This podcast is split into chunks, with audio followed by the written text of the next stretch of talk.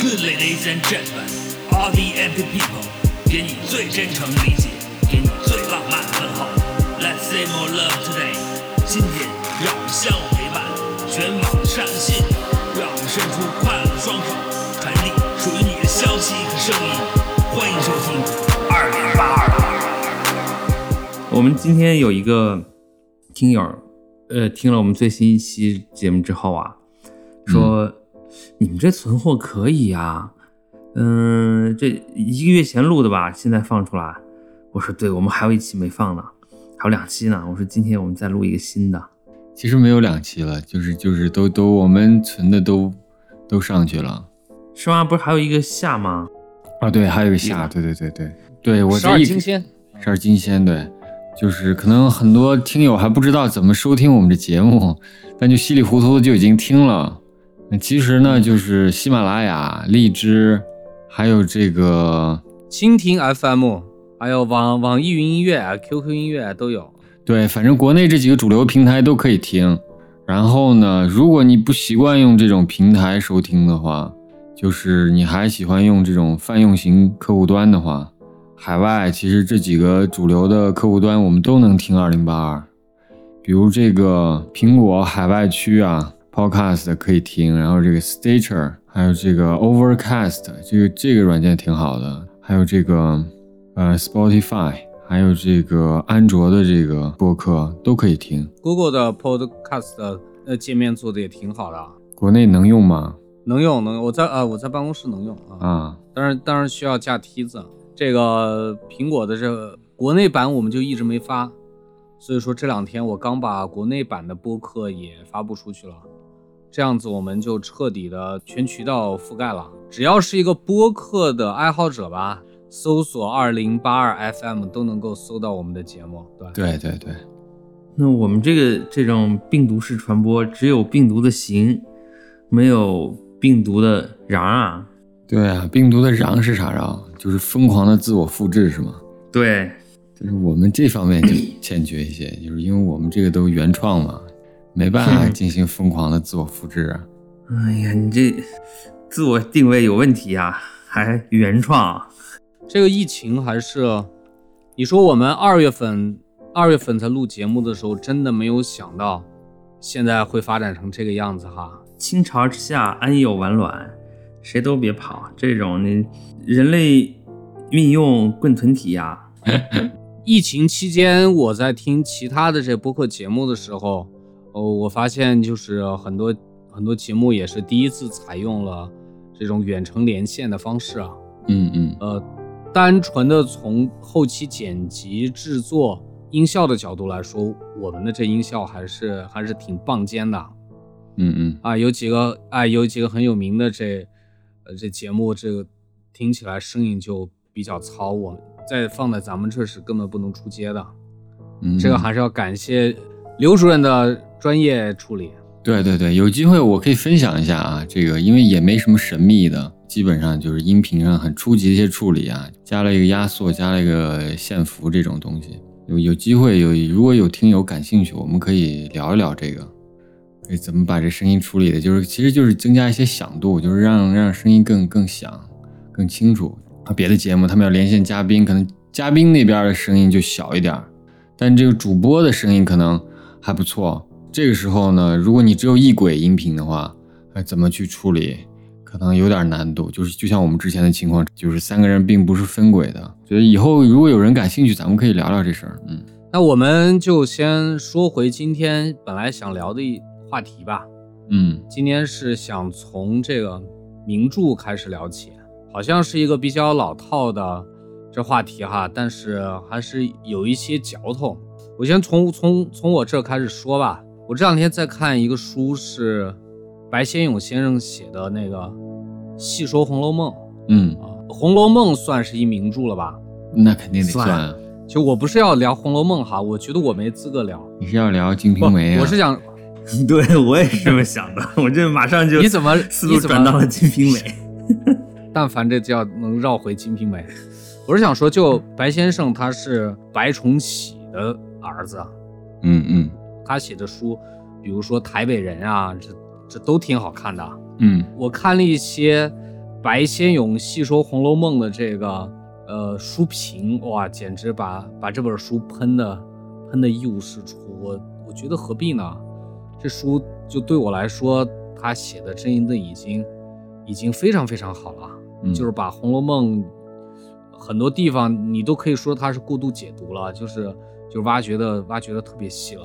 嗯，然后我这会儿提起他呢，是因为这部书是他从美国回到台大开了一门课，就是专门讲《红楼梦》的。其实其实有点这种考据派去讲《红楼梦》的里面的一些写法，就为什么这么写，包括埋的一些伏笔之类的。然后他在开课之初就给这当时台湾的学生说呀，现在的人都不太爱看名著了，嗯不不太看大部头了。嗯我就感觉好像这句话就是放在十年前、放在二十年前，甚至放在三十年前的先生们就已经说这种话了，对，并不是到这几年大家才开始不看书，特别是不看大部头了。嗯嗯所以说这是这是为什么呢？咱们聊到说，呃，拿一期节目来聊一下名著，说什么是名著这个定义啊？嗯嗯我的第一感觉就是，印象中的名著首先都是大部头。嗯嗯你你俩是怎么看这事儿的？真是这么回事儿吧？名著首先它，嗯、字数得够，对吧？嗯、其次呢，就有名儿呗。你字数多了，你想不有名儿也难。说实话，你就疯狂码字儿，码个两百万上去，无论如何你都会有名儿。我们提起名著，不就是那些故事书吗？啊，从来我像我从来没看过，就是只听过名字的什么《基督山伯爵》，这《乱世佳人》，不就这个吗？但是我随着年龄的增长啊，我后来我觉得，对于我来说，名著是有名的著作，但这个著作呢，它未必就是故事书了，它是可能更偏向学术或者专业性的某些专业领域的呃杰出的或者奠基性的作品，对于我来说是名著。我是个人呢是偷换了这个概念，那个商务原来有那个汉译名著，就是红皮儿绿皮那一套，就是那那种书，其实特别也挺艰涩的，就是它也叫名著嘛。但是通常狭义上来讲，咱们一一说名著，还都是这些通俗文学，只是说随着时间的推移，曾经的通俗文学变成了经典，但实际上在在当时它都是相当通俗的。对啊，水浒传》也好啊，这个《红楼梦》也好啊，这个狄更斯也好啊，这些对，在当时都是相当通俗的，只是说现在它的这个历史造成了它这样一个地位，就是嗯，对于我来说啊，现在所谓的名著，就是咱们中国人常说的四部经史子集。我我也就翻了翻啊，就所谓的经呢，主要就是指儒家经典，就那十三经嘛。史呢，主要是史书，特别主要指的是正史，还有其他一些什么杂史、呃别史也都算。但这野史算不算就不说，但有时候可能别史、杂史都被归为野史，也有可能。包括就是说对史的一些评鉴，就是史评，就是说是归入到了历史呃著作这个里面。嗯、还有呢，就是子呗，子啥？主要是呃先秦诸子百家那个，包括一些宗教典籍，都放在子这个呃类目里面。集呢，咱们那就更容易理解了，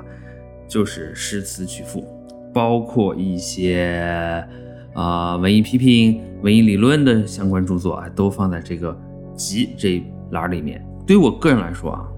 我们说读名著也好，或者读这种著名的著作吧也好，怎么个读法呢？简单说啊，就特别针对这经史子集。我的看法是说，这经你就背诵就完了，就牢记，以供化用就可以，就不用多想。就是你能记住多少，你或者你愿意记住多少，你就把它死记硬背下来就可以。史就是史书呢，是用来呃 查阅求证之用。集呃子就是这些诸子百家这一套啊，这个东西呢是用来跟古人就是通过阅读呢进行一些辩论呐、呃思辨啊，哎搞这个，就说是让你的思维更加的活跃，更加的呃思想更加有锋芒，是这么个意思。集那就是欣赏啊、解读啊，哎，是这么一个功用。我们一般人，嗯就正常我们现在能写出来的，都是归于这个集，就是经史子，咱就别想了，很难。这基本上该写的也写完了，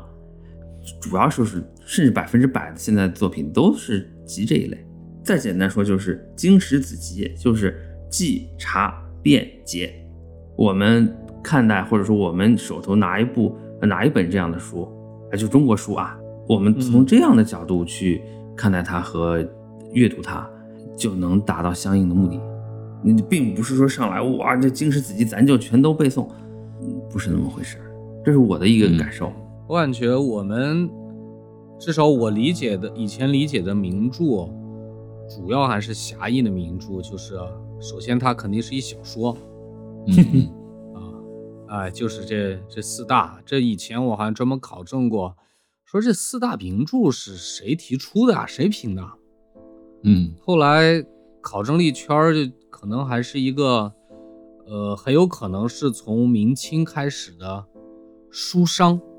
书商一代一代的这个评下来的。因为最开始就会有这个明代四奇书这种这种提法，嗯后来到了这个清朝，呃，出版出版界更加发达以后，这小说才它的影响力更加的这铺开。普通的老百姓，他其实都是看一些比较通俗的、嗯比较比较容易懂、有有趣味性的书，就是就是小说。嗯，我之前还到看过一种说法，就是近代的小说呀，当时为了传播这白话文，嗯，你比如说在新文化运动之前，比如说对元代的这元杂剧啊这些评价其实并不高，嗯但是为了为了推广这个白话文儿，然后当时包括鲁迅他们就把把元杂剧的地位歘一下子就提的比较高，然后后边后边包括这些小说，包括这鲁迅自己都去写这新编小说是吧？嗯才才把这这些白话的东西进一步的铺开了。可能我就我理解的名著，它首先是限定在小说的这个范围内。这个小时候啊读的这种，就跟小王刚说的，以前的都是一些西方的名著，这种大部头的小说，特别是这种十九世纪、二十世纪初的这些大作家、大文豪写的这种小说。但坦率的说，这些小说，你真正啃下来的，你完整的看过的，真没有几部，真挺难的。我觉得可能是跟那时候的，呃，都不说阅历了，就是理解能力，对中文的理解能力，有很大的关系。你你啃啃不下来那些大部头的书。嗯，我我就说，咱们比如说是常说的这些，哎呀，小时候要读一读名著啊，这个事情，甭管中国的、外国的啊，我个人觉得，就是我个人情况就是说，我明显感觉到，就我这智力水平是读不懂的。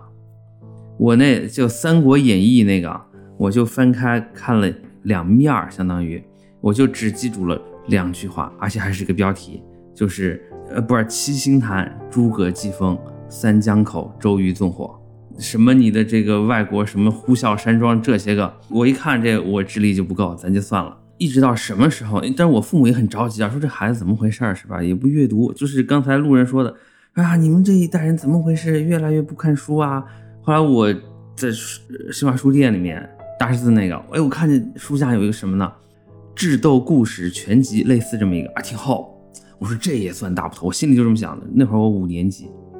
你想我到那会儿还没开蒙呢，这刘主任是吧？这恨不得五岁就呃《金瓶梅》了是吧？我那到五年级十多岁了，这还看？哎，我说这个可以，我就实际上是什么？是假装读给父母看。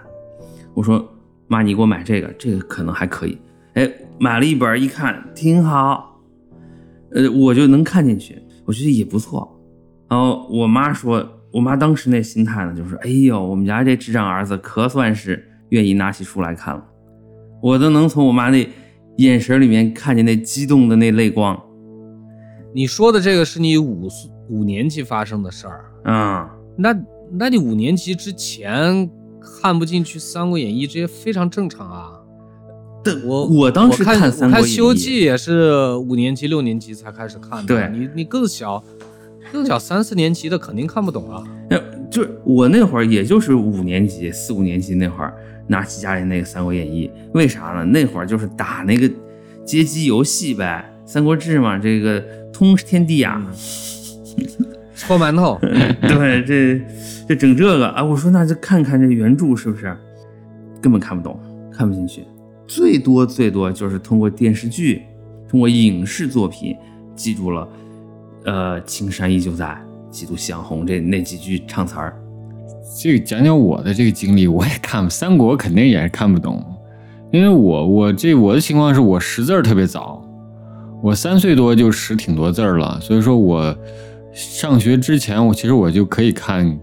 我那时候就看了一些书，就是《西游记》，我因为那时候只对《西游记》感兴趣，因为还没上学的一个孩子嘛，所以《西游记》我是大概看了看，三国水水浒还是看不懂的那时候。这也我其实看三国也是到了四五年级以后了，而且我是先看的连环画，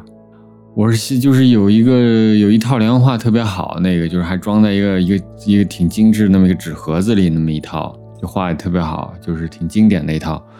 哎，我一看才勾起我这个兴趣，我是先看的三国，看完那套连环画之后，哎，我觉得那应该看看书，我才看的书，其实也很晚了。嗯，这个就感觉还是很自然的啊，就是有这么一个台阶儿，就是有一回谁呀、路人说但丁那神曲，就是说这这可能是一个很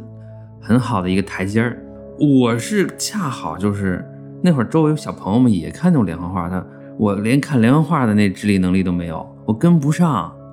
我我看过，我我也借过别人的看过，根本看不进去。就是这个图文啊之间这种衔接啊什么的，没有这个能力，所以我就始终这步第一个台阶就没上去。你再直接看那个七星坛诸葛疾风，呵，那这步子太大，这必然扯着蛋；再大一点就得刚烈，这我思想上就刚烈了嘛。或者我跟名著有距离，咱就是吧，see you next time 了。那时候看书啊，就其实不光是小学了，你包括上中学以后，你去看《鲁滨逊漂流记》啊，什么漂啊，这些就大概翻一下，《乱世佳人》呀，《傲慢与偏见》，你真的看不进去啊，都不说看不看得懂。我我当时的感觉是，就稍微大一点的时候，我感觉可能，呃，有一点意识以后，我认为是跟译者有关系。因为我们毕竟读的不是原著，我们读的是中译本，是不是？因为我后来做做出版，我就发现这个问题了。有些很精彩的英文小说，如果译者不行的话，它翻译过来你看的就真的跟狗屎一样。其实，哎，这里有这里有一个非常典型的例子，嗯我给你们讲一下，就是，呃，刘慈欣得了科幻界的最高奖雨果奖，对吧？嗯这事儿呢，在整个科幻圈儿，包括刘慈欣本人都承认，就是毫不讳言的是一什么事儿呢？就是《三体》的英文版是由一个特别年轻但是很有名，自己已经得过两次雨果奖的华裔美国科幻小说作家嗯，刘宇昆翻译的。对，我知道这是很重要的对，他的、哎他的这是很重要他拍成一个电影了，他的一个什么作品？然后后边一个中国女作家，她的短篇也得了雨果奖，也是她翻译的。然后后来还有其他的我知道的，至少有两个作家的科幻作品翻译成英文，虽然没得雨果奖，但是在英文出版圈儿也广受好评，都是她翻译的。就是一个一个好的译者是非常非常重要的。这个可能是我咱们那时候小时候，这真不是智力问题，就是对对翻译过来那种翻译腔的翻译腔又翻译的不是特别好的中译本，有一种就他讲不清楚本身的事儿。然后呢，还有一个还有一个问题是在于，当时哈，十九世纪、二十世纪初，评价一个作家的能力，评判标准是什么呢？就是看你能否写出一个特别复杂的长句。典型的例子就是那个了不起的盖茨比，你就你就开篇你翻出翻开看，他没有一句话少于四十个单词的，那他妈真太长了，就有点像有点像这个吉他 solo 啊，我我就这种感觉，他就在炫技。你看我我能搞这这么复杂的这个这个修辞方法，所以所以我是腕儿。嗯，嗯然后你这本来就是英英英文母语去去写作的，再翻译成中文，那传传这个这个信息传递到咱们这些这个懵懂儿童的这个脑子里面，我操，那那能能看得懂就见了鬼了。就说看不懂这个菲斯杰拉德啊，这可能是翻译问题；这看不看不进去《三国演义》，这是还是智力问题，我觉得。就是连环画都看不进去，这真的是智力问题。我这事儿，我这么多年我反思了很久，我觉得这个确实就是我的这种能力就没培养起来。到后面那是迫不得已，到现在我依然，嗯，看个《水浒》，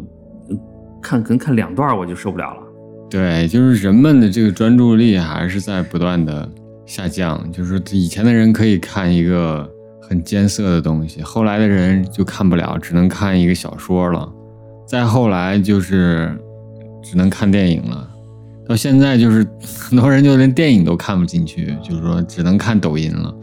这个人们的注意力发生了很大的变化。我还真是这样的，就是刘主任说这种情况，我在过去很长很长一段时间里面看不进去电影，我觉得哇，这个坐在电影院里也好，坐在电脑前、电视机前坐不住。从什么时候能逐渐的能坐得住了呢？就是我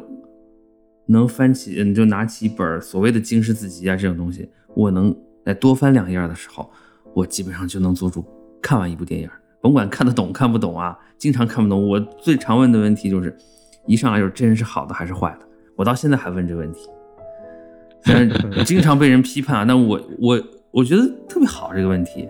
是不是啊？你上来先价值判断，但是我也就是在这电影这个观影过程当中，实际上是走上了你们二位小时候走过的那条路，就是我先看了呃一些很好看的电影。我忽然觉得我想去看一看《傲慢与偏见》，就是而且是只能看中文版的那个啊，呃书，我就确实有了这个兴趣。如果不是把那个《傲慢与偏见》就是那个零五版看那么十几遍的话，我可能不会有这样的兴趣。呵，你还看十几遍啊？嗯，电影到现在还在我硬盘里呢，是零七年的时候别人拷给我的。哇，一看我说这就是我想看的电影。当时就觉得哦，名著是这个样子的。就说到这个，我就特别我特别好奇，他喜欢看这《傲慢与偏见》，就我特别不能理解 是什么呢？就是说，就是他之前在节目里还说他去看了这个《艾玛》呀，《小妇人》，但是《小妇人》不能算，《小妇人》不能算，但也差不多一类的。就为什么说你为什么会喜欢看这种这种电影呢？这个我必须说，在这方面我还因为这是很大了才看的嘛，呃，就是有一个自觉，就是说我还是下意识的或者比较自觉的去接触这些所谓的名著，嗯这是名著改编嘛，对吧？我说通过这个方式，我说那再给自己一次机会。虽然到现在我还真的也没有去看那个呃书啊。再一个呢，就是它呈现的那个画面，那个呃英国田园的那个乡村大宅的那个景象，跟嗯我们小时候在历史课本上了解到的万恶的西方呃资本主义或者帝国主义的那个景象完全不一样。我觉得，哎，这个真好，呃，这也是世界的一个侧面。我觉得一下子就让我心里就松绑了很多，我才能够接受我们历史课本上的那些东西，因为那个对我的冲击一直都特别大，让我的内心呢松绑解放。嗯再加上说啊，这个审美上是吧？他那画面是真的拍的很好看嘛，就是不是那种打打杀杀的电影。因为我小时候看电影被吓到过，不是恐怖片，而是抗日战争片。我妈带着我去，哇，在那电影院里给我吓的，就是就是那种紧张和恐恐惧啊，那种战争时期，其实现在看没有什么，但是当时黑太阳七三幺啊，不拿那个敢敢不根本不敢看，就是类似间谍片儿那种。我就记着就是这个这个呃八路军战士呀，还是什么，就是说呃好人吧，咱们说好人躲在那个残垣断壁的后面，日本兵就那样冲过去或者怎么样，到处搜查他们，哇，吓死我了！就那个，这一下子我在电影这大荧幕上，或者说我这个电脑屏幕上看到了如诗如画的这种英国乡村大宅的这种景象之后，我觉得我得救了，在方方面面我都找到了一个，呃，就是这么一个综合体，嗯，让我觉得很爽。对，你就是更更向往英式田园，他描绘的这种东西啊，是基本上是贵族阶层的一种一种生活方式，或者说这只是英国的很小很小一部分的这种趣味，这种贵族趣味，呃，这种东西就是常年遭到这个左派的批判。嗯，他这是有一个专门的电影类型是吧？对，这个就是说它还没有形成一个类型，就是有人给它起了个名字叫遗产电影。这个遗产是啥？指的是名著本身吗？还是还是说指的是那种英国社会的一个侧面，就是已经成为历史的那一部分？就是它这个词是怎么来的？有两种说法，就是说，通常一种说法是说八十年代撒切尔夫人上台之后呢，她她推出了一个法案，叫做信托什么信托法案，就是她她把这个全英国的一些遗历史遗留的一些老宅啊、一些城堡啊、一些这种要塞啊，或者一些什么这些古老的古旧的东西，他把它做到一个信托国家信托里面了。这就是变成像咱们像咱们国家的一些什么历史古迹一样，这种非物物质文化遗产一样这种东西。然后作为一个整体，它它推向它就主要是推动旅游业啊，它去开发这个东西。所以这遗产电影这个词是从这儿来的。但另外一种说法是说，四五十年代其实就有人拍过这种电影了，就已经在使用这个词。这一共有两种说法。他在那个特别的历史背景，英国，呃，就从电影的商业化角度哈，我理解，嗯，当时也是希望能够打破好莱坞电影的一家独大，呃，并不是说要颠覆好莱坞的这个体系，而是而是说英国人以及在美国的英国人想要做一些有很明显的英国特色、英国烙印的电影作品出来，对对对。然后，然后遗产电影这种特殊的，呃，特殊的题材、特殊背景，展现昔日大英帝国荣光的这种电影，就异军突起。但是为什么会出现在八十年代呢？这种电影，学者也研究，或者我也我也是这么思考的，就是说可能是撒切尔上台之后，因为他的铁娘子嘛，他上台之后对英国社会进行大刀阔斧的一种改造。这种改造之后呢，就是英国人的社会心理发生了变化，就是觉得他们曾经的一些东西被改变了，你已经示威的那种保守主义的那种。守旧那些东西又抬头了，跟这个法案所要推广的东西又冲击在一起，就是啊，当时出来好几部这个电影，有一部很有名叫《看得见风景的房间》。对，其实像《傲慢与偏见》也好啊，《艾玛》呀，或者是这种简·奥斯汀的这些作品，还有《简爱》什么的，像这种都是他特别忠于原著，对，不进行特别大的改编。但这是后来出现的电影，但是早期呢？像看得见风景的房间那一类，他还是他还是对他这个原始的文本进行了这个呃电影化的改编尝试。这个电影导演他做了自己，或者编剧他做了自己的这种突破，甚至于他最早拍的那个有个很有名的遗产电影叫做《烈火战车》，它首先是个电影剧本，它没有原著的。此处应该想起《烈火战车》著名的片尾曲。嗯，后来人就是英国人发现了这个电影有市场，而且是美国人特别爱看。就是美国人要比英国人更热衷于这些守旧保守的东西，挺有意思。所以说他们后来大量的制作了这样的电影。呃，它的中间的大多数电影，比如说《傲慢与偏见》，我们咱们现在看起来，中国人看起来觉得它就是，呃，西方老一些的这个片子啊，嗯就年代久远一些，但仍然是你看人家里面的这穿着呀，人家在这吃穿用度，那贵族的那个范儿都是都是很现代的，是让是让近现代的亚洲人很向往的那种。对，我就特别向往，我就特别向往。但是，但是其实呢，像《傲慢与偏见》对于对于英国人来说，它是一古装片儿，对，对，它跟我们它跟我们去看格格、去看阿玛，是吧？看清宫戏，其实是可能某种程度上是一个路数。对对对是这样。你看清朝的那个民间的服饰，你说跟咱们这个有多大区别呢？是不是？那个跟咱们之间的区别，可能就跟《傲慢与偏见》那个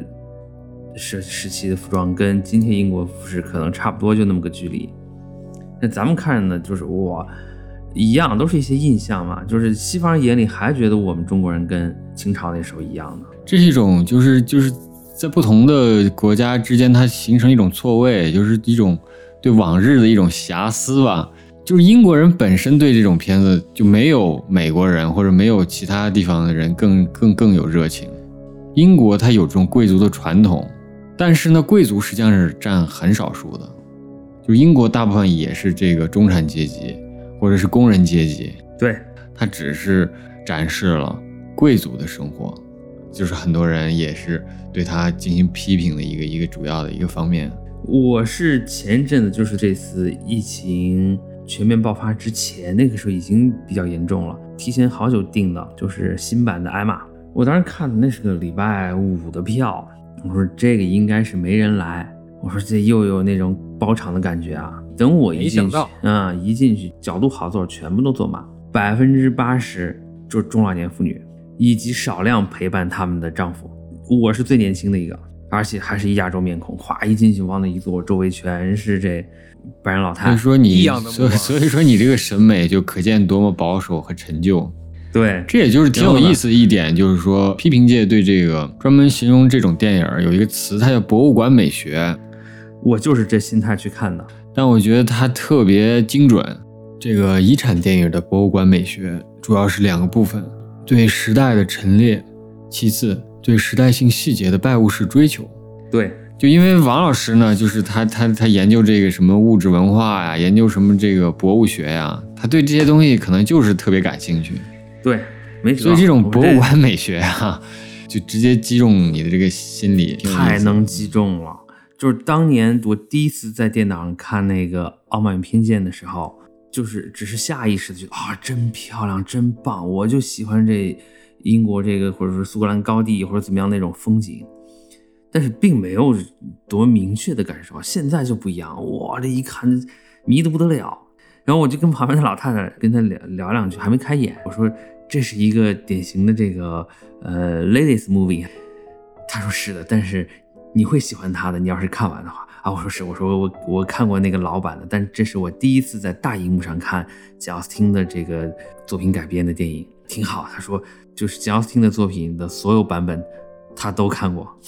我当时就想哇，只有我一个年纪轻轻一个男的，还是亚洲面孔。往那一坐，我看得津津有味儿，就是那种向往。那我家里有时候，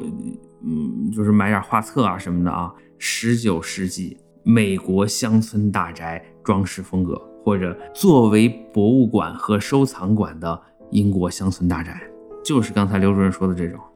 它是一个，实际上是一个，因为都是贵族的田产，或者说是高级乡绅的田产嘛，呃，它嗯，作为一个文化的一个极端浓缩的一个空间。内涵还是比较丰富的，但这个丰富确实跟这个中低层老百姓没啥关系。对，这个就是我特别不能理解，就是我为什么不爱看这种片子，并不是说我这个政治先入为主啊，或者是这种阶层的思想先入为主，我就天然的抵制这种上流社会的东西，并不是这样。我从一开始看电影，我就喜欢一些现代的作品，嗯我就不喜这个欢这种呃这种呃。腐朽的、古旧的，腐朽的、古旧的，当然就是就是满清遗老遗少的这种东西，我也不爱看，哎就是对，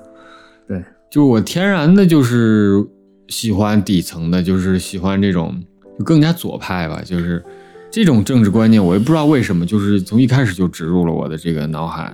因为你小时候看过《金瓶梅》，你这个已经给你补上了这一课，或者《三国演义》或者《红楼梦》《水浒》都可以啊，就已经补上这一课。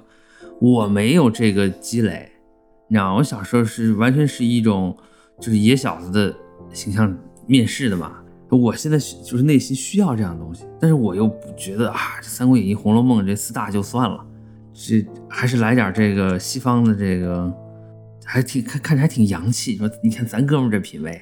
是是有这种，就是说实际上是非常浅薄的这么一种心态。但是你架不住我看的爽啊，对不对？我从简奥斯汀、从艾玛这个电影里面获得的这种乐趣和享受，并不比。你们看这个叫做什么？这个《银翼杀手》啊，这个呃《末路狂花》啊，哎，并不比你们从中获得的乐趣少，真的。不过刚才刘主任说到这个现代性啊，或者他觉得现代，嗯，是对的。所谓的现代性呢，就是现实性，时是时间的时，就是此时此刻，就是眼前儿，就是这个现代性啊。我们经常说，包括什么后现代这些啊，嗯，实际上它是从。我们一般说是从呃意大利文艺复兴开始，之前的文艺复兴就不算了。那从那个时候一直到什么时候？到十九世纪末二十世纪初，就是这个世纪之交的时候，基本就宣告结束了。它是随着资本主义的诞生、发展和走向巅峰，哎，一路这么发展起来的这种术语就叫现代性。这个现代性呢，就是它跟资本主义的这个，就是跟资产阶级之间呢。有相当长，有三四百年的这个并行发展的这么一个，甚至是捆绑发展的这么一呃历史，一直就到啥时候？就到资本主义的巅峰，也就是它开始下降的那个时候，它就彻底解体了，或者很明显的就是我们现在说的所谓的现代性，呃和资本主义已经是这它相互之间是矛盾的了，因为现在的现代性可能更强求的是是人文。资本主义当年在发展，在一路狂奔的时候，它主要讲的是技术对人类利用技术对自然的改造，对人类呃生活品质的这种提高。但现在我们流行的就是这反思这个呗，是吧？我刚才说的这种现代啊，或者说现代主义吧，实际上不不跟你的这个还是时间上有差异啊。我说的基本上是从这个康定斯基之后这一段啊，他们之后这种叫现代。给刘主任这个地方，我们这这这怒点一赞啊！就是刘主任呢，呃，比较自觉的拒绝使用“后现代”这个词儿，是我还是很赞赏的。我们实际上平时也不了解什么叫后现代，大概是说，就是呃，好像是现代之后，但是时间上、历史逻辑上说，所谓的现代的结束就是二十世纪初就结束了，但是呢。再后来人基本上是从二战之后，大家开始特别强调这个后现代。但是呢，后现代它实际上是现代的一部分，现代社会或者资本主义的一个后果。它并不是说跟现代就直接这么划分开，说是呃康定斯基往后或者蒙德里安往后就跟以前就不一样。那实际上不是的。有时候在看一些什么就报纸杂志啊，或者怎么看啊，这后现代，大家说这什么意思？没意思，它就是一种现代，它是现代的后果，或者是现代的延续，只不过换了一副面孔。这甭管什么后现代，都是现代。特别是我们真正的现代，就是今天此时此刻，对此时此刻的把握和理解，这就是最现代的。对，这就是我觉得这咱们三个人特别，其实特别分野特别清晰。就是说我我比较喜欢现代的现代主义，或者说是是现代的东西。但是呢，这个路人呢特别喜欢这个未来的，就是喜欢科幻呀，这种就叫未来主义吧，是不是？就是喜欢未来的东西。然后呢，你呢，你又是这种特别遗老遗少这种特别 特别守旧的这些东西，腐朽的东西。所以说，这其实咱们三个人的这种呃这种审美趣味也挺挺有代表性的。对。但我的这个其实挺矛盾，嗯，我我我涉猎的这个兴趣的这最大的两个板块，一个就是科幻，嗯，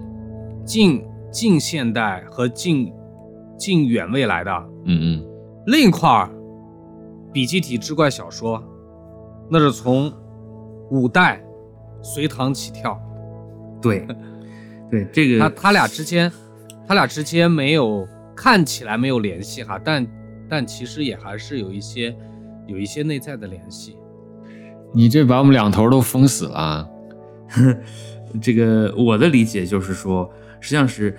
就是合乎呃路人他自己的这个呃内在逻辑的，外人看着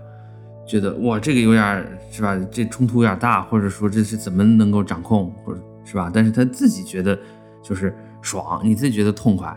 就行，你能就是说分别能够呃精神分裂的这样是吧，分头出击那也行。就是其实也有也有一种说法，就是学界啊，对这种贾奥斯汀这种改编遗产电影这种东西，就他他他提出一种说法，就是说是现代主义在英国的失败，他也是也有人这么说，就是英国可能没有特别顺，因为英国社会它它的那个革命不是很彻底，它不像法国。或者它的它这个资产阶级的这种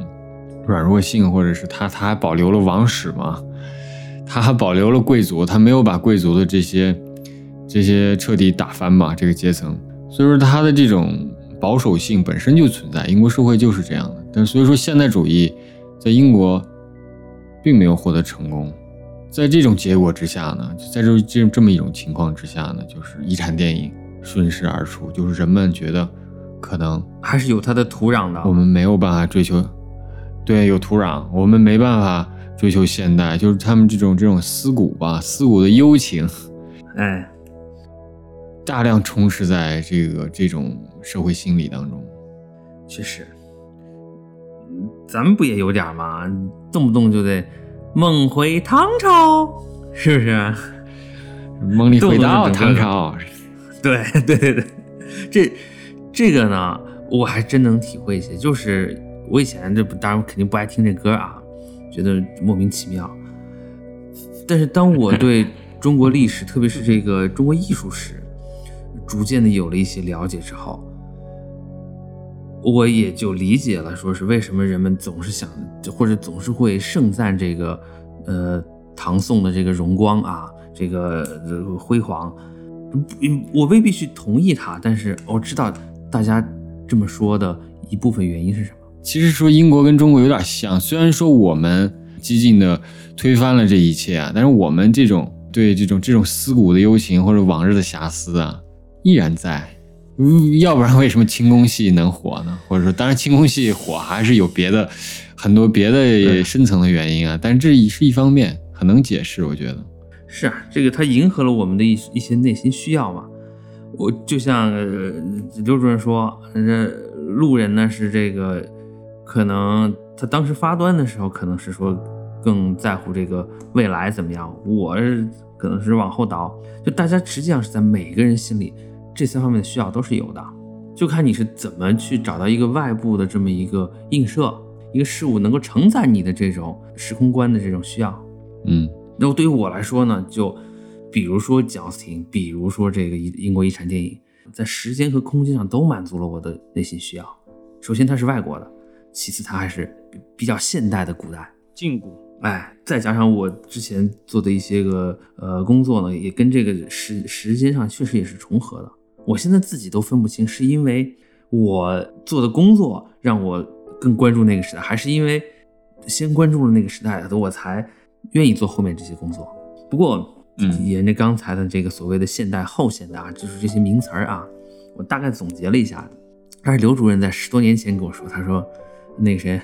他说小王，你要是说对什么事情之后的这个时代，你要是把握不准，你就给他加一个 post，叫后什么什么什么。我记住了，但是我也没从来没运用过。后来经常看到这样的，比如说后殖民地时期，就是 post colonial period，或者叫战后叫 post war。但是大家一听战后，这就是战后，不是后战了。这个翻译上看着就区别很小，但是呢，它就这么一个汉，就是呃英译汉的这么一个表现呢，它实际上是减弱了这个 post 的这个就是对象它的决定性。因为你要说后现代，把这后字放在前面，后殖民时代，在中文语境里面，他就会觉得，嗯，这个后可能更重要，但实际上不是。这个所谓的后殖民时期的所有的问题，后现代的所有的观点，都是殖民时期和现代的延续。但是战后这个就没问题。大家说战后，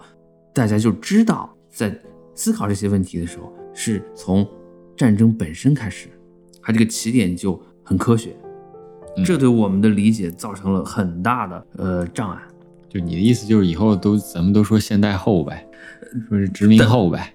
当你在理解这个问题的时候，你用还可以说后殖民地时期，在真正理解它的时候是殖民后。你刚才最后一句说到点子上了，那意思是前面都没说到点子上吗？不，对于现代后、后现代这些这些词啊，是对大多数普通人来说，它意义不是特别大。对，就跟你刚开始说你对名著其实看不进去、接受不了，后来后来看了。《傲慢与偏见》的电影，然后翻过来，把这对这个背景这这一块的东西都特别感兴趣一样。嗯，我我从另外一个维度去阐述哈。现在有个很好的契机是什么呢？虽然大家不不喜不喜欢看看书了，不看这种大部头了，那某种程度上是因为我们现在可以接受的载体、题材、渠道、样式都非常非常多了，更加的丰富了。哎，就像你活在你活在明朝的时候，你可能最大的娱乐啊，除了除了喝花酒以外，你可能就听个曲儿，然后去书店买一个书。那个时候，你能想象现在像起点这样子的，每天都会生产几亿字的小说内容吧？是是完全想想象不到的。那可能几十年就出一本《红楼梦》这样子的书。那现在。我不想看电影了，我还能看一个五分钟、十分钟速看电影，我还可以去看，是吧？我可以看一个短视频，抖音呀。我们负面的东西，我们先不抨击它，但它正面的东西其实也挺多的。对你比如说那菜谱教教教菜，那是是更加的多媒体，更加的生动了。对吧？对你翻过来说，你纯文字的时候，纯文字的这种糟粕，那也也也一点都不少。不少，不能因为这些就就就说书这不好那不好，就大家都是选择性的。其实现在真正的不好是这种，可能是平台方或者说流量方他人为的这种引导，人为的引导，机器去判断去引导的，这个很可怕。对，但是这些载体本身生产出的内容，从这个角度来说，我们无疑现在生。生活在有史以来最丰富的时代，对，那么只只只是取决于你自己去怎么去采撷这些你想要的东西而已。我们真正在想要掌握的是什么呢？掌握的就是一种选择判断的技术，也就是说，我们看清自己的需要的这么一个能力。太对了，我就前阵子呗，嗯，我给加拿大那边那个班儿给他们讲那节课的时候。就是他们那个班是做首饰的，嗯，我给他们讲乱码七糟讲了很多，最后呢，我就告诉他们，我说我们做这个首饰，并且把这盒子做出来，把它放进去哈，我说包括你们做首饰本身，你们也可能不会真的自己做盒子，但是我们更多的关注的是所谓做首饰的这个技术或者做首饰的这个艺术，但是我想强调的是，是做选择的艺术。你这材料的搭配，你包括你选择什么处理方式，选择什么样的样式等等，这是很核心的。嗯，你在这抖音啊、快手上一样，包括平时其他你接触其他媒介都是这样。你实际上是一个做选择的艺术。你打个乒乓球更是这样，叫做 the art of decision making。但是啊，就是但我也得得反驳一句，就是说，在抖音上好像很难做选择了。其实就是。平台发展到这一步的话，它不是一个可以帮助你筛选信息的一个工具了。嗯嗯嗯嗯，对，就它还是会朝着就是直接满足你小脑那种那种路子就去了，你知道吗？就是我我其实有一个终极问题，从我们今天刚开始刚开始聊的这个点，我想问个问题，就是我们这个时代，我们现在还还需要名著吗？我们需要生产大部头吗？哎，这是一个好问题。我们需不需要生产大部头？你看前几天，嗯，我二月份看的书里边哈，我鼓起勇气看了一个大部头，就是《巨人的陨落》。嗯这个也是英国英国很有名的一个作家肯弗莱特，嗯他是擅长写这种大部头，他这个号称是世纪九部曲，嗯。九本书，前三部就是讲的是一战三本儿，嗯。四五六三部讲的是二战，嗯。然后七八九讲的是战后。我现在我把这前三部看了以后，我现在不是很有勇气去接着把他的后六部给看了。在看前三部的时候，我感觉整个阅读是还是很很舒适的。他的那些描写确实写得非常好，也是多线程叙述，从几个英国的底层这个矿工，什么有没落贵族，然后还有这种沙俄这边的这个逃荒的人，像他这样的作者，好像后边就不多了。光说英国的能写大部头的，好像就就到托尔金了，写了《魔戒》三部曲。对，我想说这个我的一个感受吧，就是说究竟还有没有人看看名著啊？这个很难讲，肯定是有啊。我自己的一个一个一个想法是怎么样的，就是一个心理变化。我觉得我小时候是很喜欢嗯看书的，其实因为那时候没有什么娱乐，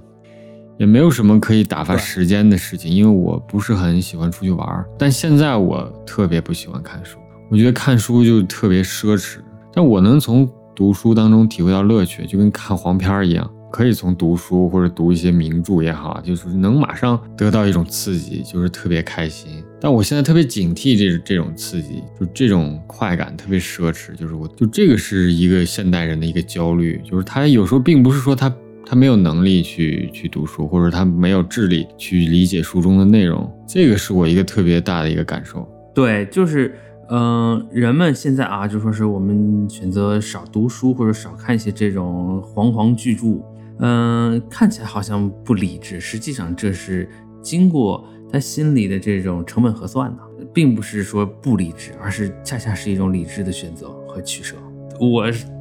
有两点，第一，我意识到我迟早会看这些大部头的，拿出不少的时间来仔细的研读一下。就是随着我这智力啊和这个学习能力的增长，哎，我可能提。升啊！哎，对，这稳不稳步你这不应该是早已经过了智力的巅峰了吗？怎么还你这个潜力怎么这么大呀？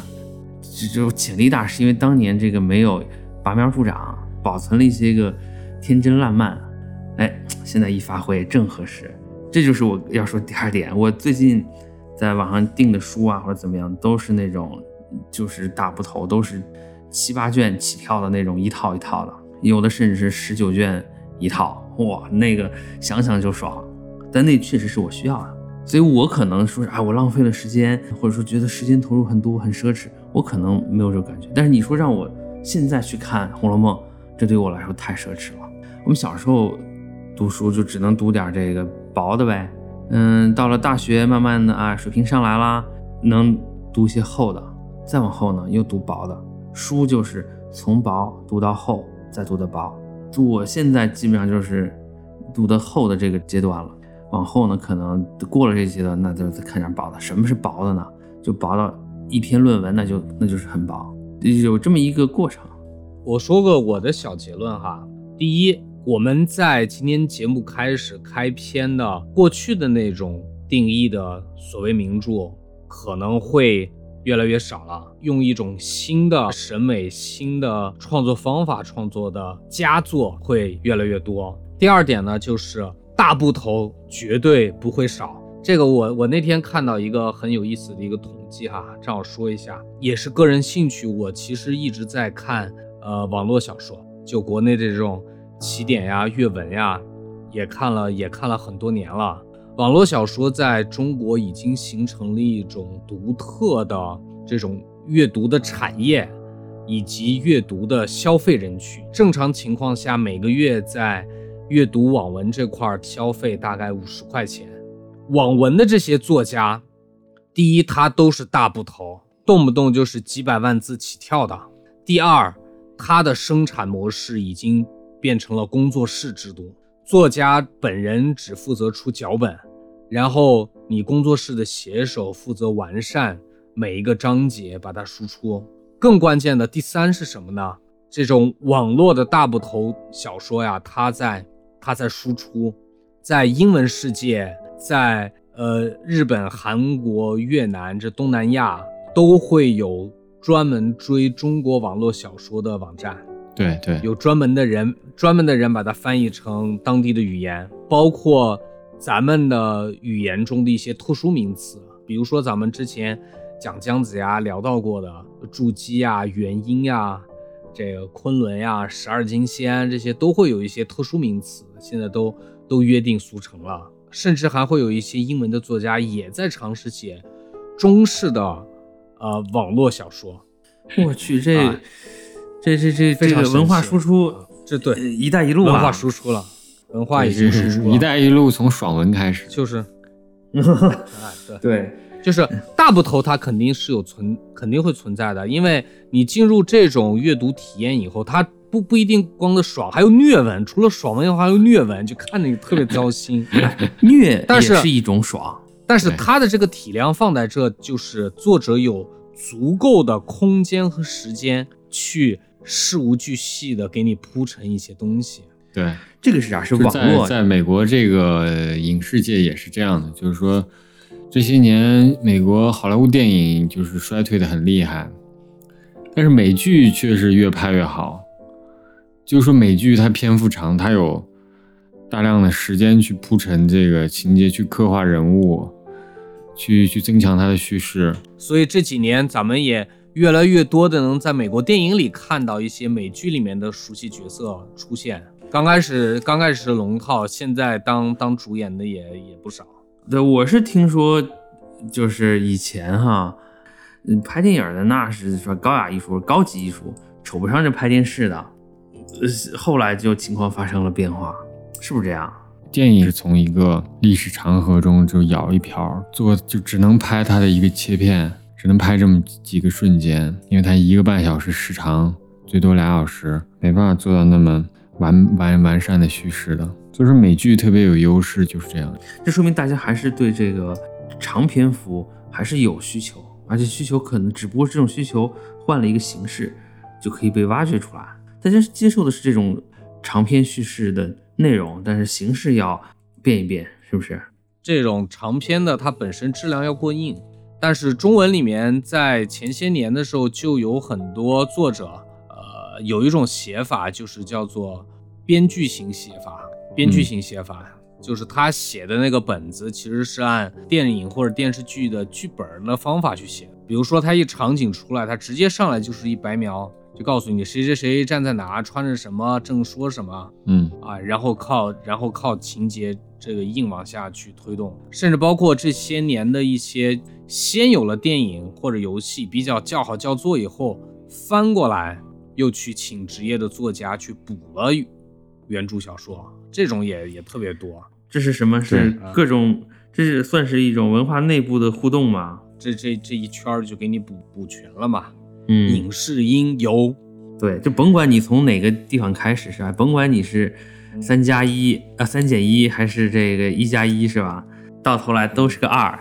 对，就是说，其实归根到底就是人们人对这种故事的这种渴望吧，这种需求吧，呃，一直以来没有发生变化。嗯、很明显就是这几年的游戏的大作啊，哇，那个叙事太神了，有几个那种作品。三 A 游戏它都会现在越来越多的以这种电影视角、电影的拍摄手法去